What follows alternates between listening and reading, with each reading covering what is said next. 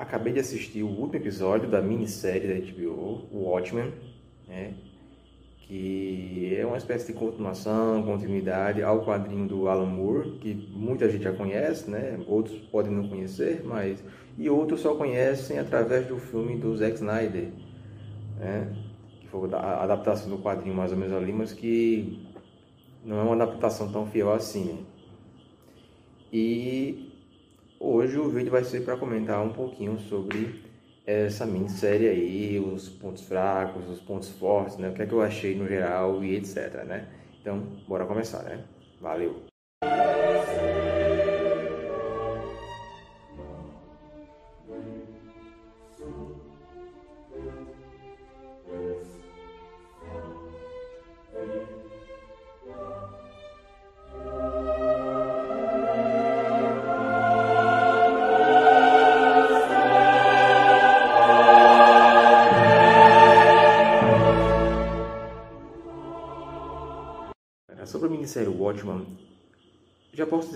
Logo de cara que é uma, é uma das melhores minisséries que eu já assisti, embora ela não seja a melhor minissérie e muito provavelmente não, não chega a ser nem mesmo a melhor série do ano, como alguns chegaram aí a, a dizer, né?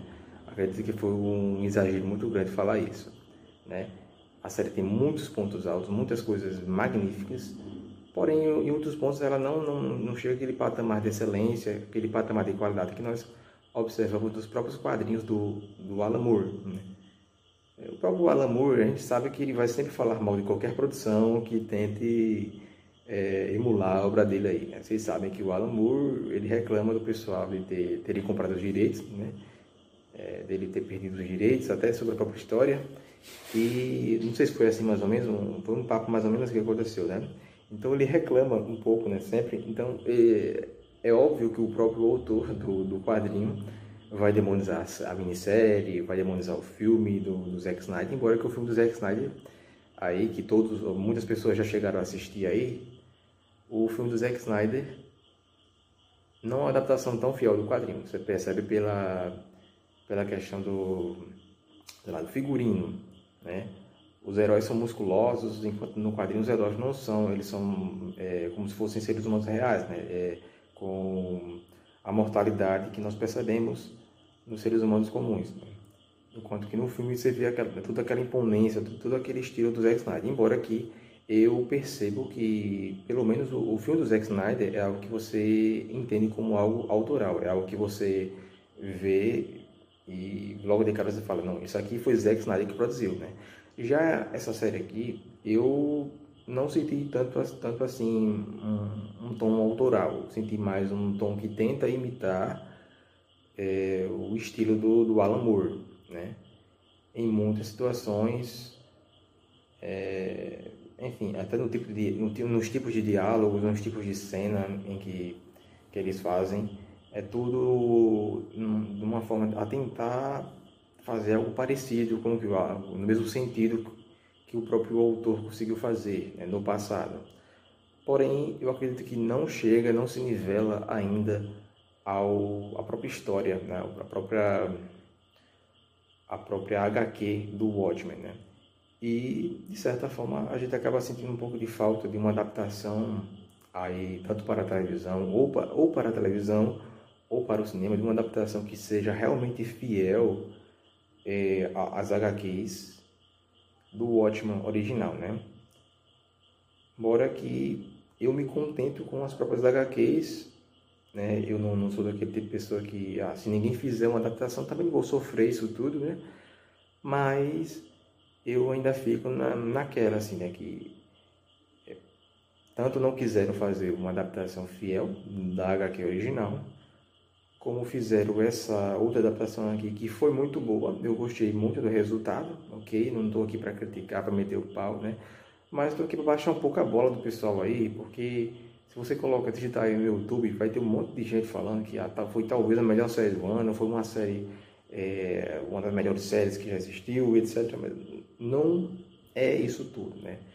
É, por que eu digo que não se nivela exatamente ao, ao que o Alan Moore conseguiu produzir, né? Bem, Pedro, vamos falar um pouquinho sobre o Alan Moore. Alan Moore, ele é um cara que, apesar dele ser um, né, dizem por aí, não sei se ele já assumiu, mas dizem que ele é um, ele é um comunista, ele é um, é, um cara de, de, de, extrema esquerda, né, um cara bem extremista e tal, né.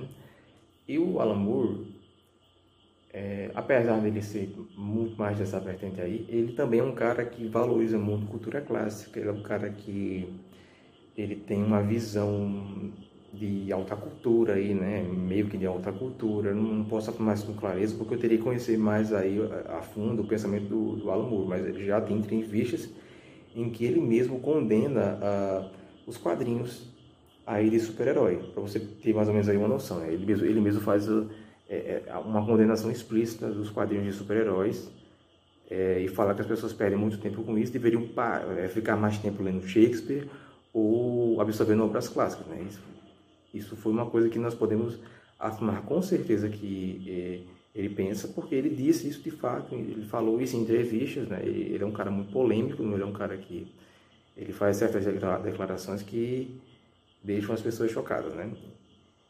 E é, digamos que ele, ele, é um reaça invertido, né? Ele é, ele é meio um reacionário aí do, do, do lado oposto da moeda, né?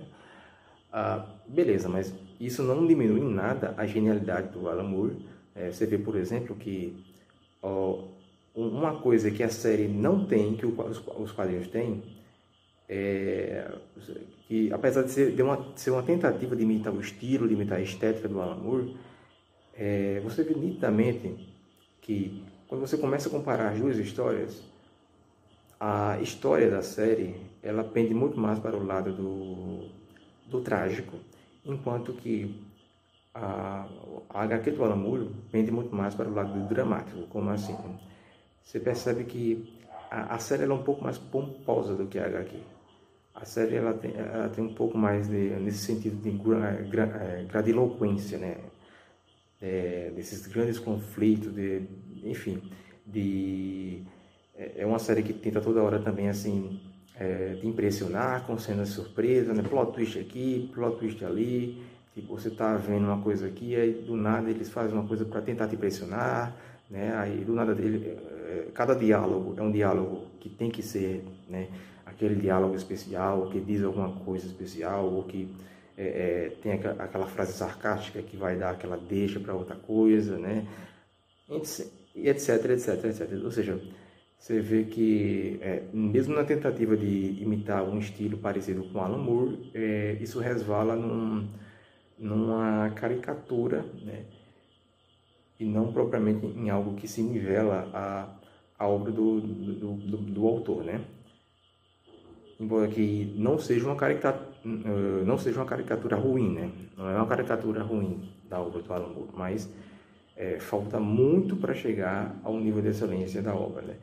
Você percebe, né? Para quem viu um pouco do do meu vídeo sobre Tolstói, do meu da minha resenha sobre Tolstói, sobre o que é arte, né? E o Tolstói também concorda com o outro autor lá que eu cito, o Arnold Bennett, é, a arte boa, a arte genial mesmo, ela tende um pouco mais para a modéstia, ela não tem tanto para, para esse exagero, né? É, e você pode perceber que a HQ do Alan Moore, por exemplo, ela não, assim, não é uma HQ tão fácil assim para todo mundo. Não, é não, não, não, chega a ser uma HQ tão divertida assim para todas as pessoas, né? Porque não é, uma, é diferente dessa série, não é uma HQ que tenta a toda hora te impressionar, tenta a toda hora é, fazer uma ceninha, é, colocar uma frasezinha é, de efeito, etc. Não. É uma série que ela tem, em certo momento, ela chega a ser até monótona, né? Diferente até mesmo do próprio do, do filme do, do Zack Snyder, que é, meio que cortou todas essas partes monótonas, ele, ele saiu editando todas, as partes que eram sem graça da obra e tentou ali compor um mosaico, né, um resumo da obra, tirando as partes chatas, né? Então você percebe que a HQ do Alan Moore, ela não é tão assim é, empolgante. Eu não estou dizendo que por não ser empolgante ela seja ruim, mas é muito pelo contrário, né? Por não ser tão empolgante assim, ela chega, ela chega a ser muito mais genial do que essas duas é, obras, adaptações aí da, da obra dele. Né? Então, a, eu percebi que a série ela tem muito mais esse, outra coisa, a questão da trilha sonora, né? A trilha sonora do, do Zack Snyder, apesar dela não ser assim, nossa, que trilha sonora genial, eu achei ela bem memorável, né? Várias músicas. Eu lembro que na época eu ainda era, eu acho que eu tinha 15 anos na época, não sei dizer exatamente, 15, 15 14 anos. Mas eu lembro que ficou na minha cabeça, eu ficava escutando a trilha sonora do, do, do, filme, do filme dele, né? Porém, essa trilha sonora dessa série aqui, ela já não foi tão legal assim, né? Tem algumas músicas boas, né? Tem Lacrimosa, do Mozart, que é a abertura desse, desse vídeo aqui, né? Eu selecionei essa música para ser abertura. Tem a Lacrimosa, que, mas mesmo sendo uma música até legalzinha, legalzinha não, é uma música muito boa, né? Que é do Mozart, que eu amo, já, já coloquei na abertura de vários podcasts, mas mesmo sendo uma música muito boa, perfeita, ela se repete tanto na série, né? Ela se repete em tantos momentos que ali você percebe mais ou menos é até mesmo uma banalização. Essa música se repete até em momentos de comédia, né? É, tem um momento lá que o, o, o Adrian White, né, o Ozymandias, está fazendo um discurso lá, o cara mete um martelo na cabeça dele, ou seja, ele estava num momento assim, e começa a tocar a música do, do Lacrimosa, do Mozart, né? Você pensa que é um momento sério, do, do nada você vê como um momento de comédia, ou seja, algo que quebra totalmente o clima da, da, da coisa, né? É, então, assim, você percebe nitidamente que, em termos de trilha sonora, a série ela não é essa coisa toda, né? Tem algumas trilhas sonoras que ficam até marcadas, mas são muito repetitivas, né? Eles lançam a mão da mesma trilha sonora várias e várias vezes, né? Então, isso torna a série ruim? Não, né? Eu meti o pau aqui por quê? Porque a maioria das pessoas, é, é, na verdade, enalteceu, né? A maioria das pessoas enalteceu a série, a maioria das pessoas, a maioria das resenhas aí, né, reviews né, no YouTube aí são pessoas enaltecendo a série. Né? E não é que eu tenha, não é que eu tenha desgostado da série, eu gostei muito, né? Eu me diverti, eu eu fui até o último episódio, obviamente, né? Eu assisti, inclusive até empolgado com os acontecimentos. E acredito que lá para. É, no início não empolga tanto, mas aí lá para o quarto, quinto episódio, a série já começa a decolar. É, lá para o oitavo episódio, é, a série atinge o seu auge ali. Né? Eu acho que o último episódio ele foi inferior ao oitavo, inclusive, né? mas a, a série atinge o seu auge ali. A série lança mão de algumas estratégias de roteiro, algumas, algumas, é, alguns esquemas narrativos que são até bem manjados, até um pouco manjados, mas que funcionaram bem nessa trama, né? Que é aquele esquema de, de do, do, flashback, né? Toda hora é um flashback, é, ou às vezes a história começa num ponto que você não sabe exatamente o que é aquilo e quando de repente você descobre que é um flashback, né? E às vezes, em alguns episódios, então você tem essa coisa meio Lost, né? Em mais ou menos três episódios que funcionam assim, eu acho que é o, o 6, o 7 e o 8. Funcionando essa coisa meio Lost, né? Resgatando memória do passado, você fica é, encaixando as pecinhas do quebra-cabeça ali, é bem legal, né? E é, sobre os personagens, né? eu gostei. O, o outro ponto muito positivo dessa série é que a série tenta explorar um pouquinho mais é, de um personagem que ele não é tão explorado assim na ou melhor ele é muito explorado na HQ do Alan Moore mas ele é explorado até um, um, certo ponto de, depois disso passa a ser aquela coisa do mistério né do que que é o Dr. Manhattan né?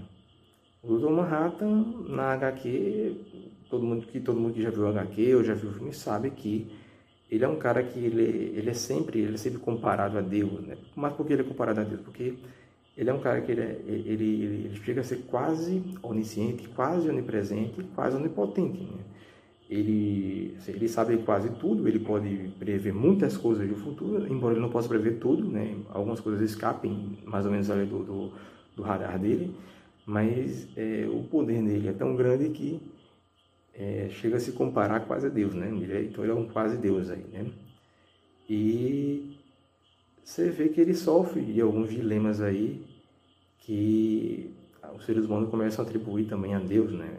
Alguns dilemas também existencialistas, né? Você lembra que o, o Albert Camus falava, né, que ah, toda essa questão da se a vida fosse mortal, será que valeria a pena viver? É, será, por, que, por que a gente luta? Por que a gente trabalha? Por que a gente acorda todo dia se a vida é mortal? Né? Ou, né, você vê também pelo, pelo ponto de vista de Pascal, se a vida fosse imortal, mesmo assim, segundo Pascal, não teria tanto sentido, né? Se não tivesse um outro propósito além daquela imortalidade, né? É, então Pascal vai dizer que o que dá sentido à vida, na verdade, é Deus, na verdade não é a questão da mortalidade ou da imortalidade, como é, chega a afirmar o Albert Camus anos depois, né? Então, assim, o, o, personagem ele sofre desses problemas existencialistas, né? ele chega inclusive a, depois do fim da história do primeiro quadrinho, ele chega inclusive a ir para um outro planeta, lá ele cria uma civilização, né? ele, ele é capaz de criar seres humanos do zero, né? como, é, como o próprio Adão e Eva, né? como Adão e Eva, é, ele cria dois seres humanos do zero lá naquele planeta, ou seja, ele faz mais, mais ou menos essa coisa, esse papel de Deus na história, né? Ele cria dois seres humanos do zero, ele cria uma civilização de pessoas que, ao contrário dos seres humanos, seriam pessoas boas, seriam pessoas que é, fariam sempre o bem, seriam obedientes, mas ele percebe que é, ele ter feito isso não foi uma coisa tão legal assim, né? Ele percebe que aquilo ali era, não era muito estimulante, era um pouco chato, né? Então, já nós percebemos um pouquinho da limitação do Manhattan com relação ao próprio Deus, né? de fato, né? o Deus verdadeiro, o Deus ele, o Deus de fato, ele sabia que isso ia acontecer. Por isso que ele não criou a humanidade, ele deu o livre-arbítrio à humanidade para que ela pudesse é, fazer suas próprias escolhas, né? inclusive escolhas que poderiam ser pecaminosas aí, né? como de fato são. Então, é, percebemos que o Manhattan ele vai compreendendo certos dilemas, vai compreendendo que certas coisas são inevitáveis, né? Outro ponto muito interessante da história é que, apesar de ser uma história voltada para a ficção, né, ficção científica, barra super-herói, barra HQ, mas tem ali um romance muito legal né, entre a Angela e o Dr. Manhattan, que me surpreendeu né, muito positivamente.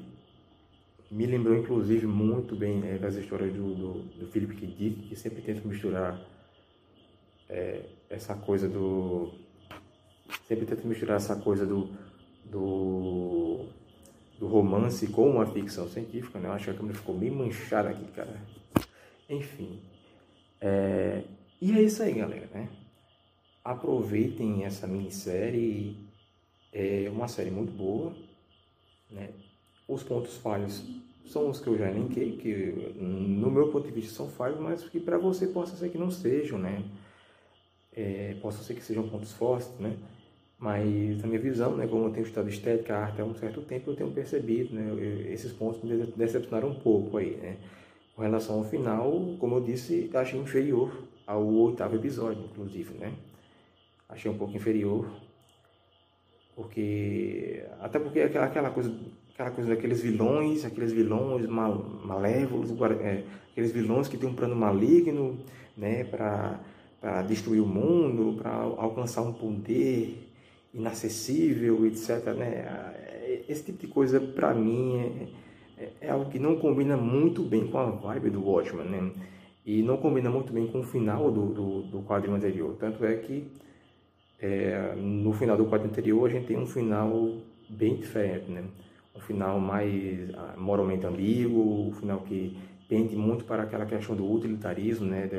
Do, do que seria mais moralmente correto fazer. Seria você salvar a humanidade e matar 3, 3 milhões de pessoas, mas salvar toda a humanidade, ou seria você deixar todas as pessoas morrerem e não matar aquelas pessoas, aquelas 3 milhões. Então, é, vai acontecer mais ou menos isso aí, né? É, é, esse, esse, essa ética utilitária aí que você consegue perceber no Stuart Mill, no, no Jeremy Bentham, que depois vai evoluir um pouco mais, né? É, tudo isso aí, ou melhor, o contrário, né? Jeremy Bentham era era o não foi o mentor, mas foi quem influenciou o Stuart Mill, né? Então, uh, nesse final não, não, percebemos esse conflito muito bem aprofundado, né? Como percebemos no, no final da HQ. É, então é isso, né? O White achei assim muito bom as partes dele, né? Achei um personagem que foi bem explorado, né? O Manhattan também foi bem explorado, os conflitos dele foram bem explorados, assim, coisa que eu senti um pouco de falta na HQ, embora aqui é, a falta disso na HQ é, seja proposital, seja intencional na forma de é, não mostrar tudo, né? deixar pelo menos um, certo quadro de mistério aí. Né? Eu acho que o Alan Moore, ele, ele, sabe muito bem dosar as coisas. Então é isso aí, velho. Valeu.